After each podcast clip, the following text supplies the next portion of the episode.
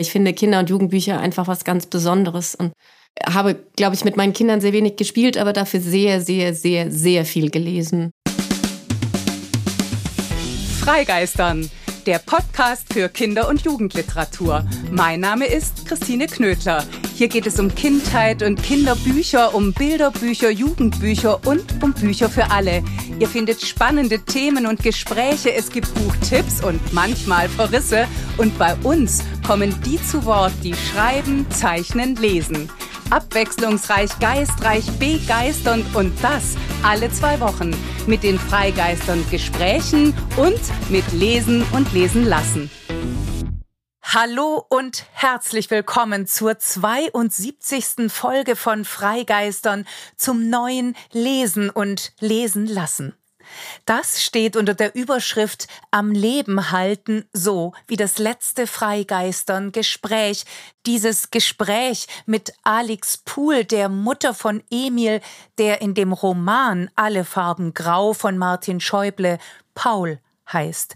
Dieses Gespräch mit einer Mutter, deren Sohn sich das Leben genommen hat, denn alle Farben Grau beruht auf einer wahren Geschichte, auf Emils Geschichte, dieses Gespräch über psychische Erkrankungen bei Kindern und Jugendlichen, über Suizid und was man dagegen tun kann, dieses in so vielfacher Hinsicht bewegende und wegweisende, offene und vertrauensvolle Gespräch mit Alex Pool am Leben halten. Ihr danke ich an dieser Stelle noch einmal ausdrücklich und von ganzem Herzen. Ich werde diese Begegnung nicht vergessen. Zusammen mit ihrem Mann Oliver Pool hat Alex Pool ein gemeinnütziges Sozialunternehmen gegründet, Tomoni Mental Health heißt es. Auch darüber haben wir ja gesprochen. Tomoni ist japanisch und bedeutet zusammen. Und dieses Zusammen zieht sich nun wie ein roter Faden durch das neue Lesen und Lesen lassen am Leben halten. Euch möge es am Lesen halten und mit neuen Büchern überraschen. Zusammen ist in dieser 72. Freigeistern-Folge groß geschrieben. Ich finde, das braucht es, um sich anlehnen zu können. Und es braucht es als Hintergrundrauschen für die Stadezeit, die ja meistens ziemlich unstat ist. Und stattdessen vor allem eins. Dunkel. Und hier in München nass und kalt. Da ist es gut, wenn Bücher wie Zum Glück bist du kein Pilz das Glück nicht nur im Titel tragen, sondern im ganzen Bilderbuch und dabei die Unterschiede genauso feiern wie die Gemeinsamkeiten mithin, das zusammen.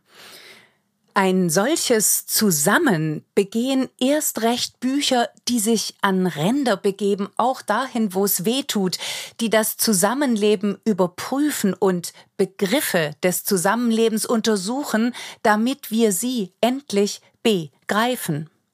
Und so wünsche ich euch viel Erhellung gegen das Grau in Grau vorm Fenster mit Büchern, die unterhaltsam sind, witzig, klug, eigensinnig, sinnstiftend und das alles ohne Belehrung. Ich wünsche euch ungewöhnliche Einsichten und Ansichten mit Büchern und Bildern, die Unterschiede nicht fürchten, sondern nach Verbindungen suchen, nach dem Zusammen. Denn zusammen ist einfach gut. Und schließlich nehmen wir das Lesen und Lesen lassen endlich auch mal wieder beim Wort und lassen lesen. Ihr bekommt ganz exklusiv eine Hörkostprobe aus dem neuen Hörbuch Mucks Maus und Monsieur Katz es kann nur einen geben, von Isabel Abedi aufgenommen und produziert vom Hamburger Studio German Wahnsinn von unseren Wahnsinnigen. Es liest für euch Jonas Minte. Übrigens, der Titel Mucks Maus und Monsieur Katz deutet es schon an, wir dürfen allen Unken rufen, allem Katzen miauen und Mäuse pfeifen und Untertiteln von wegen es kann nur einen geben, am Ende eben doch auf zusammen hoffen. Doch bevor es soweit ist, folgen jetzt für euch meine Buchbesprechungen. Ganz im Sinne von Monsieur Katz sage ich darum Voila! Das Bilderbuch trägt das Glück schon im Titel. Zum Glück bist du kein Pilz von Annie Barrows wurde aus dem amerikanischen Englisch übersetzt von Petra Buck. Die Illustrationen sind von Leo Espinosa. Erschienen ist es bei Klett Kinderbuch für Kinder ab vier Jahren. Es ist so viel vorneweg ein einziger riesengroßer Clou. Denn zum Glück bist du kein Pilz, nimmt sich verblüffend anders eines der Themen unserer Zeit an, nämlich des Themas Vielfalt und seines sozusagen Gegenstücks, den Ähnlichkeiten. Es beschäftigt sich mit Relationen, also mit Verbindungen und mit Relativität. Das Ergebnis Weltentdeckung und Welterkenntnis, wie es sie so bisher noch nicht gegeben hat. Und das geht so. Ein Kind, seitenfüllend energisch auf knallgelbem Grund, begrüßt sein Publikum. Hallo, sagt es. Und weiter, du bist du und ich bin ich, wir sind Menschen. Und deshalb sind wir anders als die meisten Dinge auf der Welt. Und dann geht das furiose Gedankenspiel los, immer entlang den Fragen, was haben wir gemeinsam und was unterscheidet uns. Wir sind anders als eine Tomatendose. Nein, anders als ein Schwimmbecken. Tatsächlich. Anders als ein Pilz. Ach was. Anders als ein Bagger. Sagt wer? Der Bagger?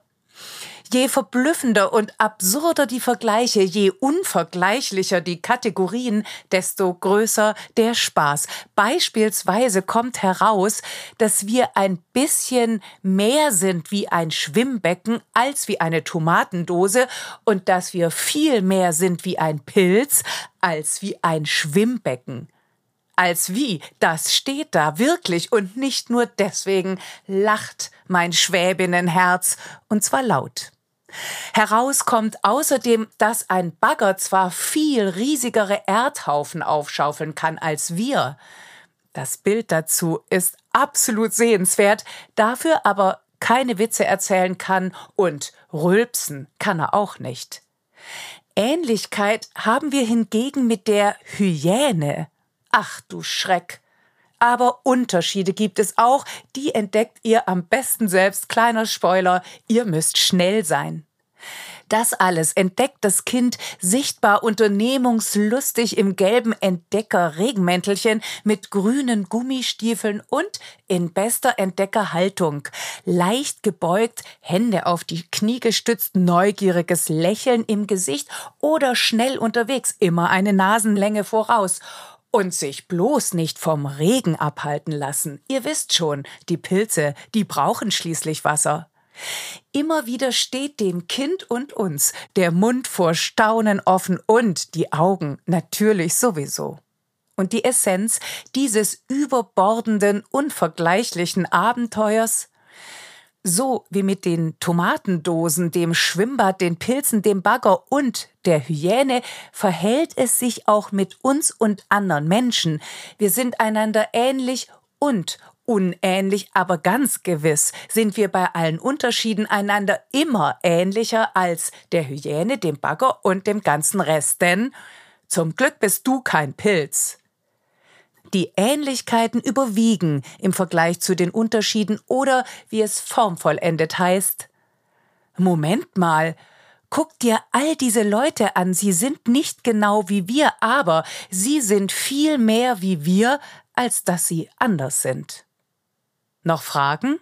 Dann einfach nochmal von vorne anfangen und sich kopfüber in dieses Quatschgedankenspiel stürzen mit sehr hohem Erkenntniswert mit der Hyäne um die Wette rennen, mit dem Bagger um die Wette buddeln und immer tiefer graben, auch gedanklich, und staunen und lachen und eintauchen in die Worte, die plakativ reduzierten Bilder, die Gedanken, ins Schwimmbad nicht zu vergessen, in die Unterschiede und in die Ähnlichkeiten und vor allem in das, was uns verbindet. Der vielleicht größten Verbindung, die es im Leben gibt, geht die Autorin Nicola Huppertz in ihrem neuen Roman nach, nämlich der Verbindung von Leben und Tod. Das eine gehört zum anderen dazu, man muss sie zusammen denken und vor allem ja zusammen leben bzw. sterben. Denn der Tod stirbt sich nur mit dem Leben und das Leben lebt sich nur mit dem Tod. Fürs Leben zu lang ist der Titel dieses philosophischen, präzisen, einmal mehr ausgesprochen, sprachschönen, ehrlichen und dabei so treffsicheren literarischen Kleinods. Das ist im Tulipan Verlag erschienen für Leserinnen ab zwölf Jahren. Gibt es eigentlich auch so etwas wie ein literarisches Großod? Das wäre dann noch passender, weil auch im Roman jedes Wort gewogen und mit Sorgfalt gesetzt wird und weil nicht nur das Buch groß ist, sondern vor allem auch die Hauptfigur Magali Weil. Mit ihren 1,83 Meter Tendenz wachsend überragt die 13-Jährige alle. Sie ist eben fürs Leben zu lang obwohl der Titel ja eigentlich noch eine andere Bedeutung hat, mindestens eine. Denn hier geht es ums Leben, ums eigene Leben, ums eigene gelebte Leben, was das ist und wie das geht. Es geht um die, die das besser hinkriegen, zwangloser, vielleicht unbekümmerter, so wie Magalis Schwester, die darum als Egoistin der Familie verschrien ist und mit Mama im Dauerclinch liegt, während Papa sich wie immer in Schweigen hüllt. Und es geht um die, die das nicht so gut können, das Leben leben, eben Magalis Eltern. Sie wollen eine, wie ihre Tochter ihnen das auf ihre unschlagbare Art attestiert, bewusste Elternschaft leben. Das heißt, sie wollen als Eltern alles richtig machen und versemmeln dabei ziemlich viel. Magali schaut sich das alles genau an und macht sich Gedanken. Was soll eine 13-Jährige sonst auch tun, die sich viel zu groß findet und ihr Leben fahrt, die von der coolen Mädchenklicke nur dann angesprochen wird, wenn die ihre Hausaufgaben vergessen haben und die allergrößtes Problem und allergrößte Pein immer noch ungeküsst ist. Wer küsst schon einen Leuchtturm, eine Bohnenstange, wer hat schon seine Trittleiter immer mit dabei? Alles Magalis Worte, die sie sich da von den anderen hat aufdrängen lassen und zu eigen gemacht hat, oder es vielleicht selbst so empfindet, wer weiß das schon so genau. Jedenfalls sieht sie sich so und putzt sich von lichter Höhe aus runter. Kennt man doch, oder? Sie schwärmt, sie schwärmt vergeblich, sie schwärmt für Joel Hummel. Von ihm möchte sie geküsst werden, das malt sie sich in Tagträumen immer wieder aus. Das ist natürlich vergeblich und sie schreibt es unter anderem in ihr Tagebuch. Das ist kein normales Tagebuch, sondern ein Tagebuch von allen anderen, denn wen interessiert schon ihr langweiliges Leben? Nicht mal Magalin selbst. Und so treten also auf ihre Familie und die Familie Siemerding mit ihren unzähligen quengeligen Kindern, die auch im Haus wohnen, außerdem der Siemerding Hund der Husky ist Magalis bester Freund und Joel Hummel. Ähm, hatten wir den schon? Und dann wird noch einer zunehmend zur Hauptperson des Tagebuchs und des Romans der elegante, betagte Herr Krekeler aus Magalis Haus. Er möchte sterben. Er findet, er hat genug gelebt und er lebt. Er ist 98, uralt. Da darf man das doch, oder? Also gehen. Halt, stopp. Ruhig das richtige Wort benutzen und üben, das macht das Buch schließlich auch ganz ausgezeichnet, ganz hervorragend. Wenn man 98 ist, da darf man doch sterben. Was man darf und was nicht, wer das bestimmt, wie frei man mithin lebt, auch das sind große Fragen, die Nicola Huppertz stellt, beziehungsweise ihren Figuren in den Mund legt. Das ist berührend und lebensklug. Einmal mehr ist zu bewundern, wie die Autorin in ihre Kinder- und Jugendromane einpflicht, was sie interessiert, was ihr wichtig ist. Und so kommen Gedichte von Rimbaud vor, Seneca wird zitiert auf Lateinisch. Ja, warum denn nicht? Herr Krekeler und Magalin spielen zusammen vierhändig Klavier. Strawinski. Wer war das nochmal? Das wird dann auch gleich erklärt und Sacre du Printemps gestreift, weil Magalin auch das in ihr Tagebuch schreibt. Und zwar wunderbar en passant. Kunst, Musik, Literatur, Lyrik, sogar Latein. Wer meint, das interessiere doch Kinder und Jugendlich einen feuchten Kehricht, irrt. Denn wenig ist so ansteckend wie die Leidenschaft anderer, der Autorin zum Beispiel. Und überhaupt sind das alles Angebote. Nicht mehr, aber auch nicht weniger. Irgendwann kommt Magali mit dem Tagebuchschreiben gar nicht mehr hinterher. So sehr nimmt ihr Leben Fahrt auf. Immer mehr Menschen betreten die Bühne. Söhne, Machos, Töchter und Lebefrauen, Enkel, ein Enkel vor allem, nämlich der von Herrn Krekeler. Kiran heißt er, mit ihm freundet Magali sich an, zusammen stellen sie sich dem Leben und dem Sterben, denn das findet in dem ganzen Tohuwabohu schließlich auch noch statt. Sogar ein echter Philosoph wird angemäht, als Magali und Kiran nicht mehr weiter wissen und das mit dem Abschiednehmen eben doch schwer ist. So schwer ist das gar nicht, antwortet der Philosoph, denn ja, er schreibt zurück, warum auch nicht, und schreibt weiter, ich glaube, das will euch der alte Herr eigentlich zeigen. Sterben ist ja ein Teil des Lebens, und wenn er euch zeigt, wie das Sterben geht, zeigt er euch auch, wie Leben geht. Mit 13 kann man das genauso gut wie mit 98. Das Alter spielt keine Rolle. Hört einfach in euch hinein, dann wird das schon. Und das wird es von Tag zu Tag, von Seite zu Seite. Nicola Hupertz eröffnet eine Welt, in der Leben und Sterben kein Tabu mehr sind. Auch das kann Literatur, jedenfalls da, wo sie derart gelingt, unterhält, nahe geht, nachgeht. Man muss nur hinschauen, zuhören, in sich hineinhören, schreiben, lesen und leben. Einfach leben. Vielleicht erinnert ihr euch noch an den Jugendroman Die Sonne so strahlend und schwarz von Chantal Fleur St. John. Die Protagonistin Nova kämpft sich in ihr eigenes Leben zurück, beziehungsweise er kämpft sich überhaupt einen Platz, ihren Platz. Sie erliebt ihn sich. Nova ist Rollkunstläuferin, weil dieser Sport eine Metapher ist für das Hinfallen und Aufstehen und Weitermachen, so wie es das Leben immer wieder von einem will. Ein vergleichbares Bild hat Lara Schützack für ihren Roman Derselbe Mond gewählt. Ihre Protagonistin Magdalena hängt, wie die halbe Klasse, auch im Skaterpark ab, weil da so viel passiert. Beide Romane habe ich übrigens bei Freigeistern besprochen. Ihr könnt sie jederzeit nachhören. Rollkunstlauf hier, Skaten da, auch das ist ein sinnfälliges Bild für das Rauf und Runter des Lebens, ganz abgesehen davon, dass es immer Bewegung in jede Sache bringt und dabei ziemlich cool ist.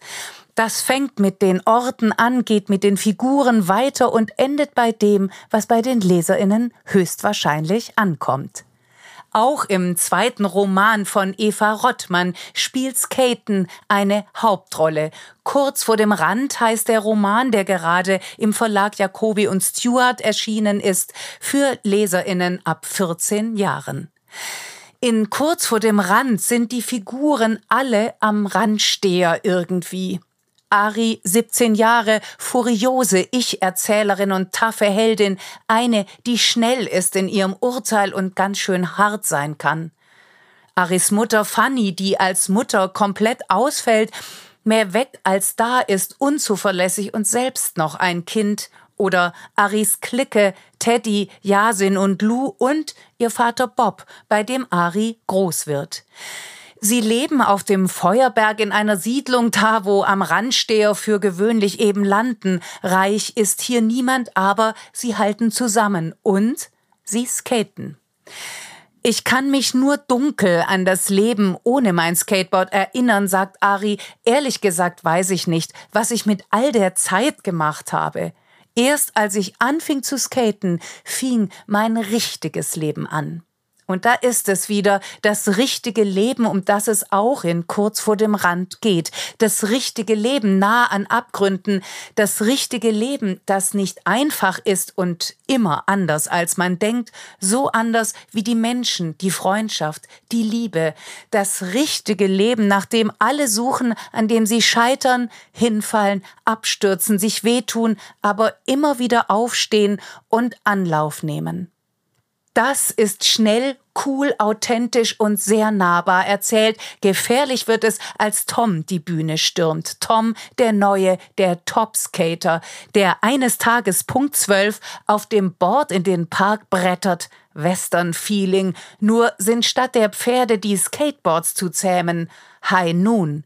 Spiel mir das Lied vom Tod das passt, das trifft, denn so wird sich herausstellen, Toms Vater ist tot, Tom fühlt sich schuldig, Basishass nennt Ari Gefühle wie diese, sie kennt sich aus damit, Tom kann sie trotzdem nicht leiden, schon aus Prinzip nicht, denn wer steht schon auf Machos? Oder Tom ist dann jedenfalls mit Laila zusammen, was wiederum Yasin, das Herz bricht, der doch seit Jahr und Tag auf Laila steht. Und so ist es eine Achterbahnfahrt, nein, ein Backside-Flip der Gefühle. Eva Rottmann erzählt von Abschieden und Anfängen, von Verlusten, Enttäuschungen, Träumen, trotz allem. Sie macht es brillant, temporeich, treffsicher im Ton, dialogstark, witzig und mit überwältigender Sympathie und Gespür für ihre Figuren. Auch der Roman ist ein solcher Anfang. Da warnt Ari ihre Leserinnen, wer auf Happy Ends stehe, solle sich ein Eis kaufen. Dies ist die Geschichte meiner ersten Liebe. Sie geht nicht gut aus. Doch das stimmt nicht. Das Ende bleibt offen. Dazwischen liegen 49 Tage, in denen sehr viel passiert. Die Tage ergeben die Kapitel. Dazwischen liegt zum Beispiel Tag 6, an dem Fanny anruft, Ari mit Bob über die Liebe redet und der coolste Typ der Stadt eine Pappkulisse ist, die im Wüstensand liegt. Dazwischen liegt Tag 10, an dem Ari über Sex nachdenkt und ihr schlecht wird und so weiter und so weiter und schließlich liegt dazwischen Tag 49, an dem es einfach weitergeht. Und das sind nur die Kapitelüberschriften, denn dazwischen ist kurz vor dem Rand ein großes, selbstermächtigendes Leseglück. Der fortgeschrittene November und erst recht bald der Dezember sind die Monate der frohen Botschaften. Weihnachten ist das Fest des Friedens. Gut miteinander auszukommen ist Programm. Dabei deutet alles darauf hin, als hätten wir gerade das gründlich verlernt. Kirschen fürs Kamel, Begriffe des Zusammenlebens aus dem Susanna Rieder Verlag kommt da genau recht und legt eine Punktlandung hin. Konzept und Text sind von den Geschwistern Susanna und Johannes Rieder. Illustriert hat die rumänische Illustratorin Arinda Kratschun, die seit vielen Jahren in Berlin arbeitet und lebt. Carsten Ermes ist der Grafiker und Buchgestalter. In dieser Konstellation hat bereits der Vorläufer aus dem Jahr 2021, nämlich Hunde im Futur, eine Grammatik in Bildern Maßstäbe gesetzt. Unter anderem war der Titel in der Sparte Sachbuch für den Deutschen Jugendliteraturpreis 2022 nominiert. Erst eine Grammatik, jetzt ein Wörterbuch mit Bildern. Struktur und Funktion von Sprache sowie unterschiedliche Buchformen, die dem Spracherwerb dienen, taugen offensichtlich als Ausgangspunkt für herausragende Bücher besonders gut. Entsprechend kann ich diese meine Kritik lesen, sprechen oder schreiben, ich könnte sie aber auch schweigen und würde damit einem Anspruch des Buches gerecht. Denn Kirschen fürs Kamel setzt auf die Kraft weniger Worte und auf die schwebenden, intensiven Bilder im Pastellkreidenlook. Ein Wörterbuch mit Bildern, so lautet der Untertitel. Das erinnert an die Bildwörterbücher zum Erlernen der Sprache und des Sprechens, etwa aus dem Duden Verlag. Und vielleicht geht es ja genau darum, Begriffe wieder neu oder überhaupt einmal zu begreifen. Und das heißt ja, sie sich anzueignen, um sie dann womöglich anwenden zu können. Klingt didaktisch, unsinnlich, ist es aber nicht, sondern spielerisch überaus überraschend, assoziativ und poetisch. Schon die Auswahl der 22 Begriffe, die jeweils auf Doppelseiten vorgestellt werden, ist ein Spiel, ein Fragespiel. Warum gerade diese Begriffe in dieser Reihenfolge? Was waren wohl die Kriterien der Auswahl? Was ergibt die Dramaturgie? Was ergibt Sinn? Schon ist man mittendrin im Prozess der Beschäftigung und Auseinandersetzung, den initiieren die Macherinnen von Kirschen fürs Kamel einmal mehr meisterhaft und gehen selbst mit bestem Beispiel voran. Denn nichts geht hier, ohne sich wirklich einzulassen. Das ist ein sehr großes Vergnügen und ein sehr großer Gewinn. Erster Begriff Geduld der eignet sich perfekt als Türöffner für ein Buch, das selbst so viele Türen öffnet. Schließlich ist es kein übliches Sachbuch, aber auch keine Fiktion. Es will keine Einführung in die Philosophie oder Kulturgeschichte sein und bietet doch all das an. Geduld also. Geduld ist die beste Voraussetzung auch für ein solches Buch. Geduld, so heißt die Definition, bedeutet, etwas in Ruhe anzugehen, warten zu können, nicht gleich wieder aufzugeben. Das Bild dazu zeigt eine Bibliothek. Eine Weltkugel steht im Raum, zwei Menschen lesen, es ist still und konzentriert. Das ist, was Geduld auszeichnet und was sie als Voraussetzung braucht. Bildung, Tradition, Entschleunigung, Achtsamkeit, Bedachtsamkeit, Geschichten natürlich, Gedichte, Wissbegierde, Neugierde können genauso zum Kosmos der Geduld mitgedacht werden oder was Kindern und Erwachsenen sonst einfällt. Der Neugierde ist übrigens eine eigene Doppelseite gewidmet, so wie der Zivilcourage, die wiederum auf die Würde verweist. Sie muss geschützt werden, sie kann verletzt werden, heißt es zur Würde. Die Sätze bilden einen Kreis um das Wort wie eine Art Schutzwall für ein kostbares Gut. Das ist sorgsam, abwechslungsreich und dramaturgisch weitsichtig gewoben. Begriffe des Zusammenlebens wie Solidarität, Protest oder Kompromiss sind manchmal politisch konnotiert oder ethisch, andere kulturgeschichtlich oder religiös, wie etwa das nahezu in Vergessenheit geratene Wort Barmherzigkeit. Und ist das nicht auch einfach als Wort wunderschön? Gastfreundschaft wird mit Ovids, Philemon und Baukes erklärt Originalität mit Flauberts Ringen um die richtigen Worte. Dieses Ringen lohne sich auch im Umgang mit anderen Menschen, schlussfolgert der Text. Man könnte auch auf andere Antworten kommen und etwa bei Originalität an etwas anderes denken. Man könnte andere, also eigene Begriffe aussuchen, aber auch das ist in dem interaktiv gedachten, ansteckenden Konzept des Buches drin. Wer zu Empathie andere Bilder im Kopf hat als dieses Buch, kann denen ja folgen, und wer über Fürsorge nachdenken will, ebenfalls, auch oder gerade weil die Fürsorge im Buch nicht vorkommt. Das Bild zur Empathie zeigt eine Szene aus dem Film Psycho von Alfred Hitchcock. Was es damit auf sich hat, wird erst in einem Anhang erklärt, wie vieles andere übrigens auch. Und auch das hat System. Denn etwas auf den ersten Blick nicht zu verstehen macht nichts. Im Gegenteil. Da nimmt die Erkenntnis ja erst Anlauf. Nicht vorgekaut und verordnet, sondern frei und schließlich selbstbestimmt. Wer einmal auf diese Weise gedacht, nachgedacht, sich ins Spiel gebracht hat, der hat danach etwas verstanden.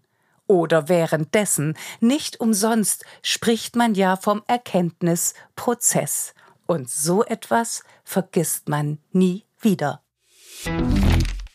Und nun Vorhang auf für Mucksmaus und Monsieur Katz. Es kann nur einen geben von Isabel Abe, die eine umwerfende wie Katz und Maus Geschichte oder wie Hund und Katz Geschichte. Jedenfalls eine Geschichte über sehr ungleiche Freunde, sehr große Gefühle und das Glück des Zusammen.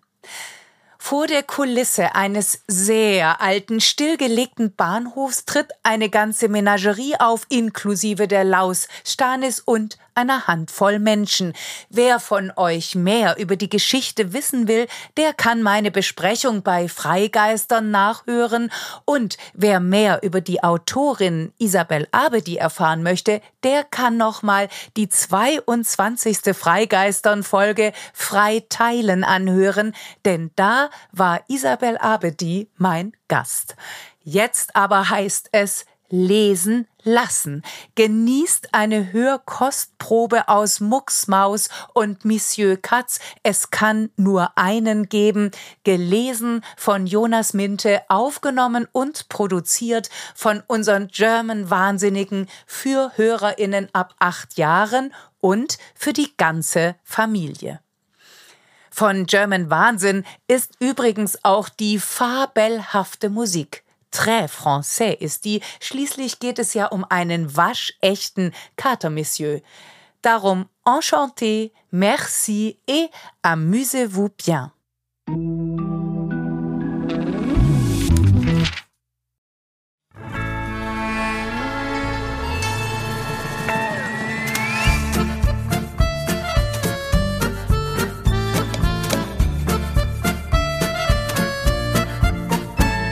Isabelle Abedi. Mucks, Maus und Monsieur Katz. Es kann nur einen geben. Gelesen von Jonas Minte.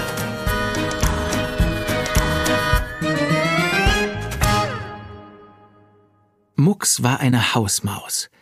Das Licht der Welt erblickte er im Norden Deutschlands, doch seine Wurzeln reichten bis in den östlichen Teil unserer Erde, wo sich unter den Dächern und Kuppeln von Kasachstan, Turkmenistan und dem Iran seine Vorfahren verbreitet hatten.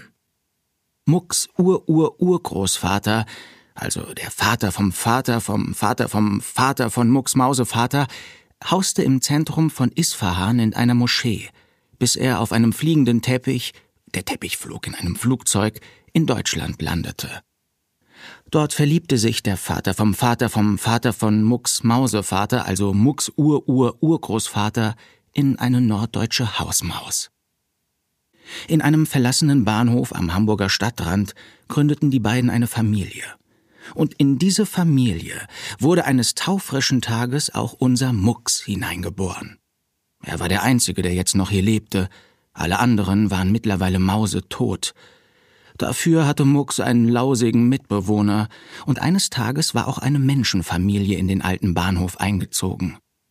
Seitdem hatte Mucks einen Lieblingstag in der Woche. Das war der Sonntag, und Mucks wäre glücklich und zufrieden geblieben, wenn nicht eines Sonntags aus heiterem Himmel. Aber halt! Jetzt geht die Geschichte erstmal richtig los. Es war Sonntagnachmittag, kurz nach halb drei. Draußen schien sich die Sonne die Seele aus dem Leib, und Mucks trippelte hinter seinem Mauseloch auf und ab. Die Menschenfamilie war spät dran. Oh, wenn Sie so weiter trödeln, verpassen Sie noch den Film, murrte er nervös. Ruhig Blut, alter Junge, kam es aus der Puppenbürste, zwischen deren Borsten jetzt Mucks Mitbewohner Stanislaus hervorkrabbelte. Konfuzius sagt, ist man in den kleinen Dingen nicht geduldig, bringt man die großen Vorhaben zum Scheitern. Und schau, Stannis deutete mit seinem Stechrüssel nach draußen. Da sind sie doch schon. Ja, da kamen sie endlich. Als erste stolzierte die große Schwester Minou ins Wohnzimmer. Es folgten ihre Väter, Baba und Papa. Beide warfen sehnsüchtige Blicke ins Himmelblau, denn heute war der erste warme Frühlingstag. Es ist eine Schande, bei diesem Wetter ins Kino zu gehen, hörte Mucks Baba murmeln. Ja, pflichtete Papa ihm bei. Warum bleiben wir nicht? Denk nicht mal dran, schnitt Minou ihm das Wort ab. Ihre bunt lackierten Fingernägel klackerten gegen ihre silberne Handtasche. Die Tasche bestand aus recycelten Zuglaschen von Limonadendosen. Hopp, hopp, rief sie ihren Vätern zu. Coco wartet nicht. Wer ist denn Coco? fragte Mux. Gabriel Coco Chanel war der Kopf der Pariser Modeszene, klärte Stanislaus ihn auf. Er kannte sich auf den Köpfen der Menschen bestens aus, denn bevor er zu Mux Hausmaus Hauslaus geworden war, hatte er über Jahrhunderte hinweg die Welt bereist. Wir kommen später noch zu seiner sagenhaften Geschichte. Und diese junge Dame, Stanis schaute zu Minou, wird Coco Chanel einmal weit überholen. Nun schau sich einer diese Tasche an, feinstes Design und nachhaltig obendrein. Doch das hörte Mux schon gar nicht mehr. Er hatte jetzt nur noch Augen für das vierte Mitglied der Familie, Rayo, den Sohn. Rayo war Mucks bester Freund und der einzige, der sein Geheimquartier kannte. Wenn der Rest der Familie gewusst hätte, dass unter ihrem Dach eine Maus hauste, hätte es drei Möglichkeiten zum Ankreuzen gegeben. A. Aus die Maus. B. Die Maus muss raus. C. Die Maus muss in den Käfig.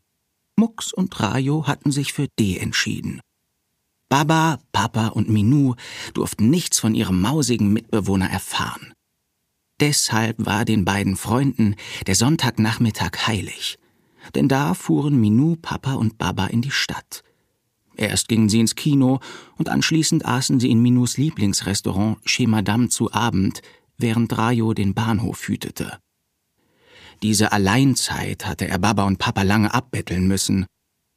Wenn die Sonne so schön schien wie an diesem Sonntag, legten sich Mux und Rayo am liebsten auf die Gleise. Züge fuhren hier schon längst nicht mehr. Die Natur hatte sich den Ort zurückerobert. Zwischen den Schienen wuchsen wilde Blumen, und in den Wipfeln der Birken, die den Bahnsteig säumten, hatten sich Vögel ihre Nester gebaut. Am Himmel zogen ein paar Wolken vorbei, und der Wind zauberte einer von ihnen gerade eine lange Nase. Nein, einen Rüssel, dachte Mux, der sich auf Rayos Bauch ausgestreckt hatte.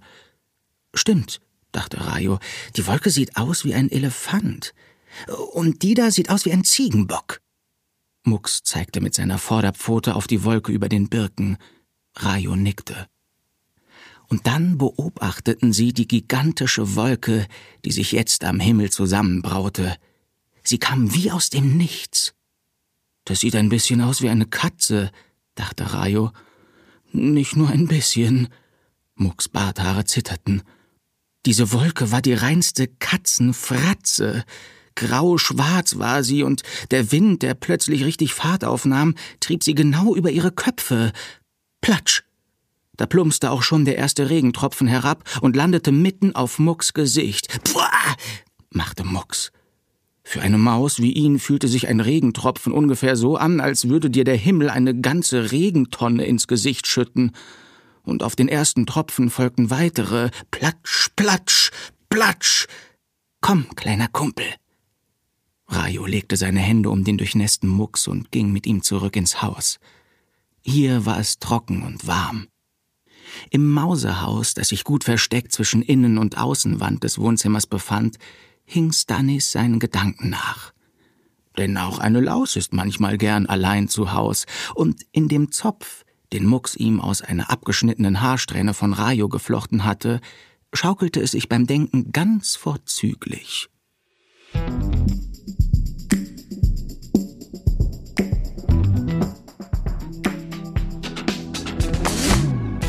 Das war's für heute. Das war die 72. Folge von Freigeistern.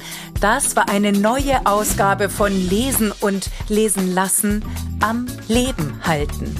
Ich hoffe, sie hält euch am Lesen und wie immer danke ich euch fürs Zuhören. Mehr Infos zu den Büchern, von denen heute die Rede war, mehr Infos über uns und alle bisherigen Folgen findet ihr auf unserer Website freigeistern.com und sowieso freuen wir uns, wenn ihr uns bei Instagram folgt.